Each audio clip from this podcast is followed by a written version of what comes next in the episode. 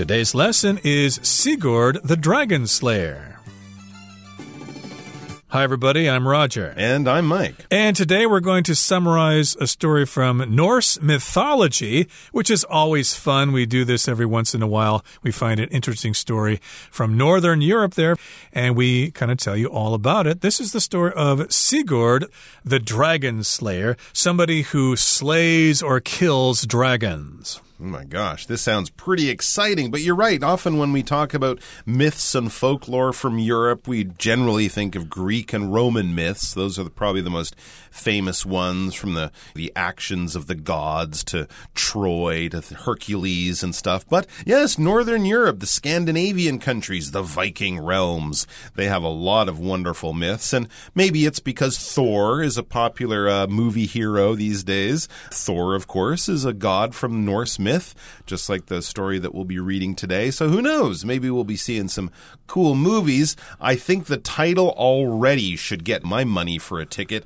Sigurd the Dragon Slayer. I mean, that just sounds cool. So let's check it out and we'll find out more about this very interesting Norse myth about Sigurd and some of his other friends with interesting names. Sigurd the Dragon Slayer. In the ancient realm of the Norsemen, there lived a young man by the name of Sigurd. His father, King Sigmund, had died in battle when Sigurd was a child. After the battle, Sigurd's mother had crept over the battlefield, collecting the pieces of Sigmund's broken sword so that she might one day gift it to her son as a reminder of his father's heroic deeds. 大家好，第一部分我们可以看到动词 creep， 它的意思是缓慢行进、前行或是蹑手蹑脚的移动。例如，The cat was creeping up on the unaware mouse。猫正悄悄往那只不知情的老鼠身边靠近，又或者说，The dog crept into the kitchen without anyone noticing。那只狗偷溜进厨房而没有人注意到。再来，我们介绍名词 reminder，它指的是提醒或是提示。例如 ，The cheerful bird song served as a reminder of life's simple beauty。轻快的鸟鸣声提醒我们生命中简单而美好的一面。或者 Susan sent her colleague an email reminder about Thursday's meeting. Susan 寄了一封关于周四会议的提醒电子邮件给她的同事。除此之外，这个字去掉字尾 er 就会变成动词 remind，意思是提醒或是使想起。例如 ，You remind me of someone I once knew。你让我想起过去认识的一个人。再来看一个例句：Michelle reminded her husband to take his medicine。Michelle 提醒丈夫吃药。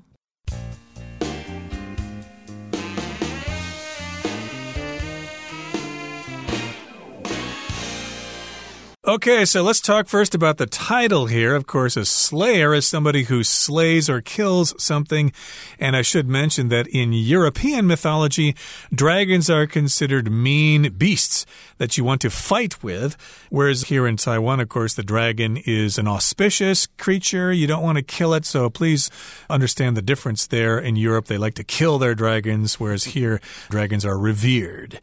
But uh, we've got this guy named Sigurd, and he's going to kill this dragon. So, here in the first part of our lesson for today, it says In the ancient realm of the Norsemen, there lived a young man by the name of Sigurd.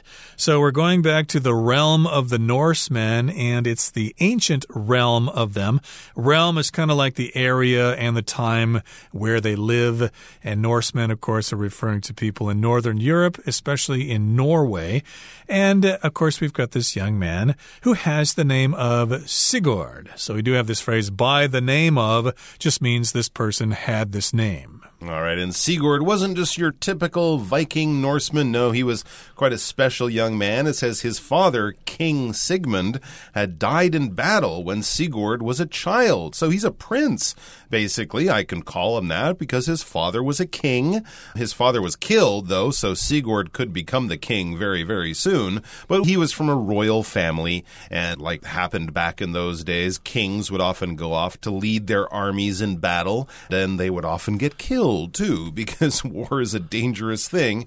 It even was back then. So Sigurd, he was a young man who lost his father, the king, after the king was killed in a battle. Then we read after the battle, Sigurd's mother had crept over the battlefield, collecting the pieces of Sigmund's broken sword so that she might one day gift it to her son as a reminder of his father's heroic deeds. Wow. So if this sounds like something out of Lord of the Rings, well, that's not a big surprise.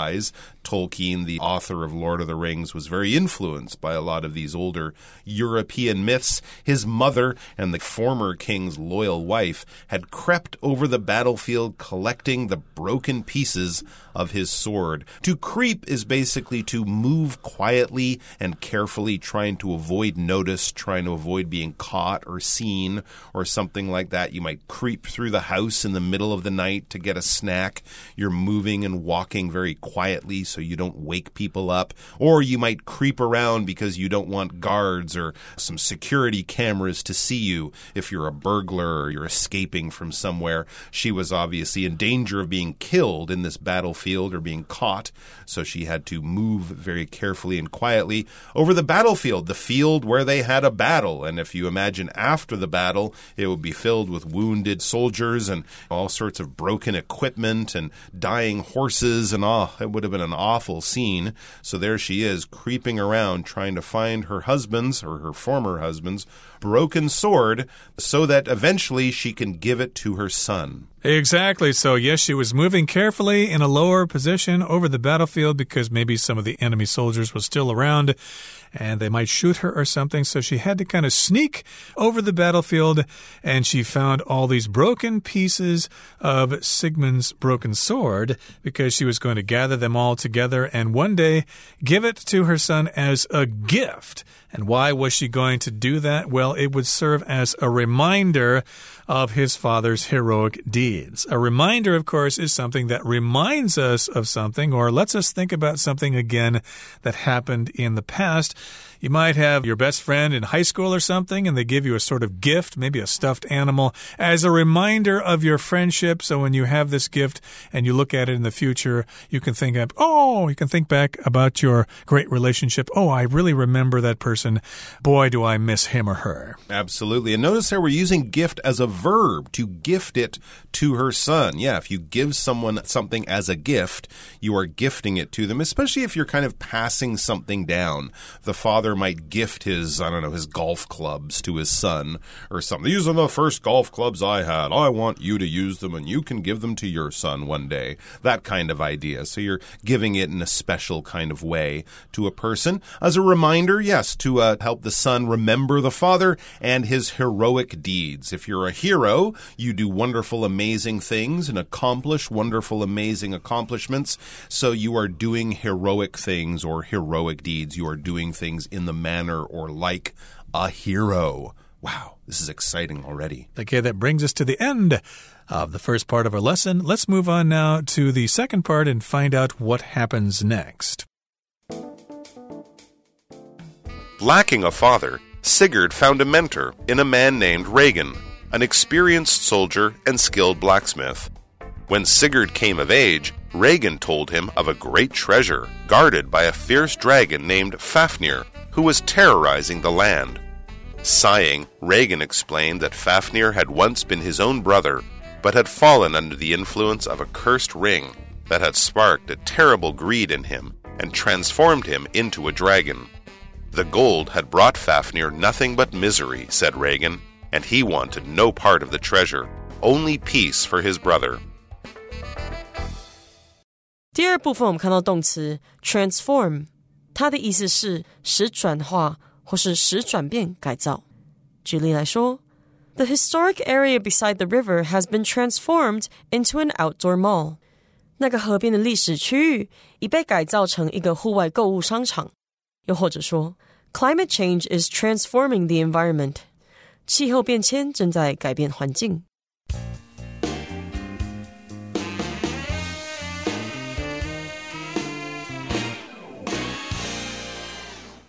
So, lacking a father, Sigurd found a mentor in a man named Regin, an experienced soldier and skilled blacksmith. So, if you're a boy growing up, it can be quite hard not to have a father. So, he was lacking a father, so he tried to find a mentor or mentor. You can pronounce it both ways. That's somebody who you look up to and they kind of guide you with a certain thing. And this mentor's name was Regin. And who was Regin? Well, he was an experienced soldier and he was also a skilled blacksmith. A blacksmith, of course, is somebody who makes things out of metal. Oh, so he's the guy who might be able to fix that sword, possibly. Mm. We'll find out. It says When Sigurd came of age, Regin told him of a great treasure guarded by a fierce dragon named Fafnir, who was terrorizing the land. Ooh, this is great. So when. Sigurd came of age, when you come of age, basically, you become a grown up. This is something we won't really use it these days. When you come of age, you'll be able to get a driver's license. Hmm. You wouldn't really use it in that way. But in the old days, and certainly when talking about when someone would be old enough to become a king, to take over the ruling of a land, then yes, they would come of age at 16 or 18. Basically, this is when society stops treating you like a child and starts treating you like an adult, like a grown up, where you have all the rights and responsibilities. This happens when you come of age. And, you know, in most countries these days, it might be 18 or 21 or something like that. You can vote, you can get married, you can get a credit card, drink alcohol, things like that when you come of age. So basically, he became an adult. He became a grown up in that society. So when that happened, his mentor Regin told him of a great treasure or told him about a great treasure. It's just another way of saying that. This treasure, though, was guarded by a fierce dragon named Fafnir? Well, I hope so, because dragons should always be fierce. They should be angry, powerful, aggressive, scary, dangerous, and ready to bite you or breathe fire on you at a moment's notice. He's not timid, he's not shy, he's not kind, he's not gentle. He's fierce. He's a dragon. He's Fafnir. Yep, he's fierce, he's violent, he's dangerous, so you got to be careful around this dragon.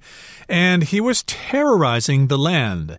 So here we've got the word terrorize. That's kind of hard to pronounce because we've got so many R's in the middle there. Terrorize, which means you're spreading terror throughout the land. Terror, of course, is something that's very, very scary and it can cause lots of damage and uh, it's very violent. So, of course, this dragon was causing trouble throughout the land, burning villages and killing people and stuff like that. So he was terrorizing the land and sighing, Regin explained that Fafnir had once been his own brother but had fallen under the influence of a cursed ring that had sparked a terrible greed in him and transformed him into a dragon. This dragon used to be my brother. My hmm. goodness, we used to be buddies, you know, we used to be brothers, but uh, he fell under the influence of a cursed ring. If you fall under something, that means you're influenced by it. And this, I guess, is what happened in The Lord of the Rings. Mm. Was it Gollum who fell under the influence of the ring? That's right. Then Bilbo Baggins got the ring or something. That's and another story. He fell under the influence. Uh, right. Or you could say you fell under someone's spell. Mm. Like if you've met a really beautiful girl in your office and you think, oh, wow, I got to get to know her, you may fall under her spell. Ooh, a very, very terrible thing that happened to Regin's brother and turned him into a dragon because of this cursed ring. The cursed ring also, very much like Lord of the Rings, sparked a terrible greed in Fafnir and Regin's brother and transformed him eventually into a dragon in the same way that Smeagol was transformed into the hideous Gollum creature in the Lord of the Rings books. When you're transformed, basically you're changed at a very fundamental, basic level. You change in shape, you change in nature, you almost become a totally new thing. This does happen in nature. I guess one of the most common ones, I could say a caterpillar or a worm might transform into a butterfly or a flying insect of some kind. It's a natural process. It's not magical, but you know, you look at the caterpillar or the worm and then you look at the fly or the butterfly, they look totally different. They move totally differently. They almost seem like different animals, but they're not. They're the same animal. They've just changed in a very big way. They've transformed. Often, though, in movies, of course, it happens because of magic and special effects, but it does happen in nature. Now, what happened after he transformed? Well, nothing good, is the short answer. The gold had brought Fafnir nothing but misery. Fafnir the dragon used his incredible powers to collect gold and jewels, as dragons in European stories often do, but those gold, that gold and all those jewels brought him nothing but misery, brought him only misery or sadness and trouble and difficulties, not happiness said Regin, and he, Regin, wanted no part of the treasure, only peace for his brother. So Regin maybe had been offered some of the treasure by Fafnir to go and help him spread terror, but Regin's a peaceful man. He said, No, I want no part of the treasure. I don't want any part of the treasure or you or your plan to control the world. Don't involve me. I'm not interested. I only want peace for my brother, and hopefully Sigurd can bring that peace without killing the dragon. Mm, uh, we hope that story turns out for the best here, but uh, we'll continue with the story now, moving on to the third and final part. Let's listen. Convinced that killing Fafnir would bring Regin comfort, Sigurd agreed to confront the beast. Under Regin's guidance, he reforged his father's broken sword. Thus, Gram was born, sharper than any sword ever forged before. With Regin at his side, Sigurd set out to fulfill his promise. 第三部分我们介绍动词 convince，它的意思是使确信、使信服或是说服。例如，Peter is convinced that David is the one who stole his wallet。Peter 坚信 David 是偷走自己皮夹的人。又或者说 Abby convinced her mom to buy her a pair of new basketball shoes. Abby 说服妈妈要买给她一双新的篮球鞋。接着我们看到单字 forge，它是动词，它指的是铸造、锻炼或是打造。例如，These horseshoes were forged for that new mare。这些马蹄铁是为那匹新的母马铸造的。或是，Dwayne forged a successful career as a salesperson。Dwayne 打造了成功的业务员生涯。 最后，我们看到单字 fulfill，它是动词，指的是实现、履行诺言或是完成、执行。例如，Brad fulfilled his childhood dream of becoming a famous soccer player。Brad 完成了他的童年梦想，成为一位有名的足球员。或是，The Prime Minister fulfilled his promise to raise the minimum wage。该首相实践了自己要提高最低薪资的承诺。 另外，fulfill 后面加上 m e n t 就会是名词 fulfillment，意思是成就感或是完成、履行。举例来说，Sheila found a sense of personal fulfillment through her hobby of writing poetry。Sheila 透过她的写诗嗜好找到了个人成就感。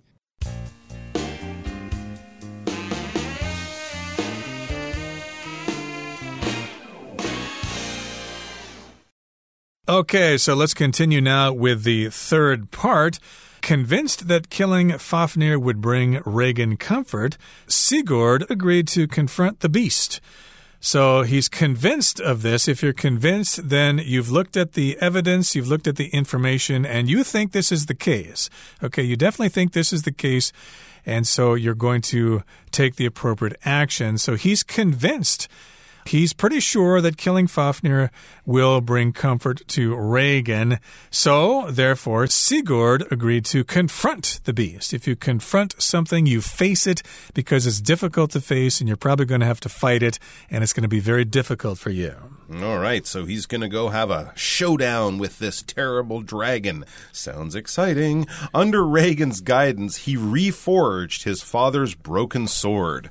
So Regin, of course, is a blacksmith, someone who works with metal and has great skill in making things out of metal, things like armor, swords, stuff like that. So Regin was helping Sigurd to reforge his father's broken sword. Remember at the beginning, we read that after the father was killed in battle, Sigurd's mother, or the king's wife, collected the broken pieces of the sword. So now you have these broken pieces. You have to remake the sword or reforge the sword. If you make something out of metal, you are forging that thing out of metal. But if you remake it or repair it or, you know, make it again, you are reforging something. So basically, he took the metal from the broken sword, melted it down, and turned it into a brand new, even more powerful, even sharper sword with which to go and take on and hopefully kill Fafnir.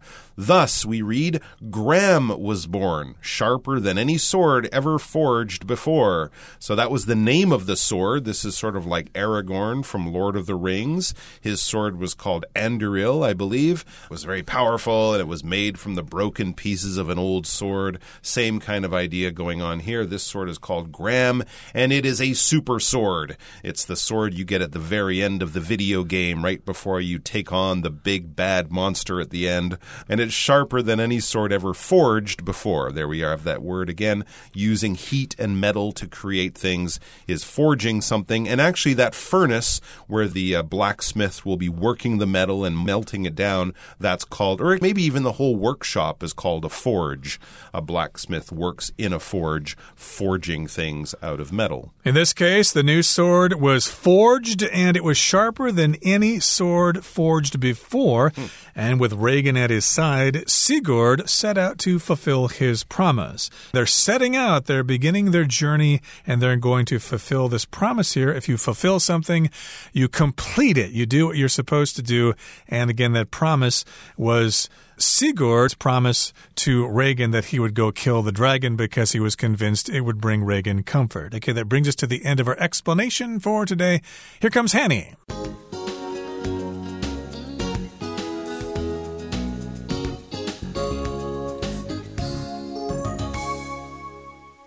各位同学，大家好，我是 Hanny。我们来看今天的文法重点。课文一开始写到，在古斯堪的纳维亚远古的王国里，住着一位名叫 Sigurd 的年轻人。那文中他是用 There lived a young man。By the name of Sigurd 来表达住着一位名叫 Sigurd 的年轻人。那 by the name of 点点点就是表达名叫什么什么，以什么为名。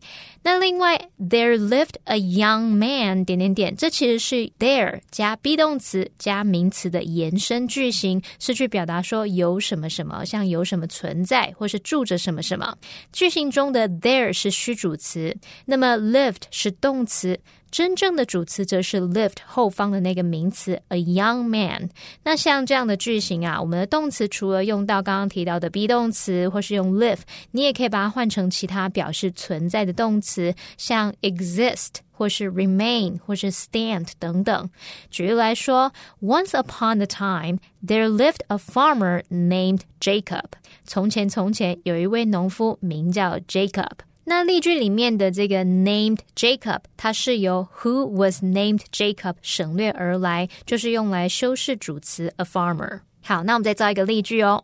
There remain several mysteries。 仍然有好几个谜团尚未解开。那这边因为主词是 several mysteries，所以我们句子里面是使用复数动词 remain，而不是用单数动词 remains。那同样在课文第一部分最后一句有写到，so that she might one day gift it to her son as a reminder of his father's heroic deeds，以便有朝一日或许能把它赠予儿子，让他能想起父亲的英勇事迹。这边的 gift 是当动词来表达赠送的意思。那我们另外要介绍的是 so that，它表示以便好让，那意思就相当于 in order that，后面是接表示目的的副词子句，可以表达出以便怎么样，如此一来，这样一来，怎么样怎么样。好，那么在口语当中啊，so that 的这个 that 是可以省略的。举例来说。John made sure to lock his bicycle so it wouldn't be stolen. John 确认自己有把脚踏车上锁，这样一来啊，车子才不会被偷走。 好，那补充一下，如果 so that 和 in order that 所引导的子句，它的主词啊跟主要子句的主词相同时，其实我们也可以改用 so as to 加原形动词，或者是 in order to 加原形动词来表达哦。举例来说，We got there early so that we could get good seats。 也可以说，We got there early so as to get good seats。为了占到好位子，我们提早到那里。好，那现在如果你是要表达为了不怎么样，以便不怎么样怎么样，我们就可以用 so as not to 加上原形动词，或者是 in order not to 加原形动词。例如，The singer disguised himself in order that he wouldn't be recognized。 那也可以说，The singer disguised himself in order not to be recognized。那位歌手伪装自己，以便不被认出来。好，以上是今天重点整理，我们回顾这些单词吧。Creep. The cat crept slowly toward the pigeon. Reminder. Mrs. Day wrote herself a reminder about her son's baseball game. Fierce. The big house was guarded by three fierce dogs. Transform. The church was transformed into a concert hall. Convince. Hazel's doctor convinced her that an operation would be the best treatment. Confront. The thieves were confronted by police just outside the museum. Forge. Extremely high temperatures were used to forge the iron into tools. Fulfill. The company promised to deliver a thousand units, but it failed to fulfill the contract.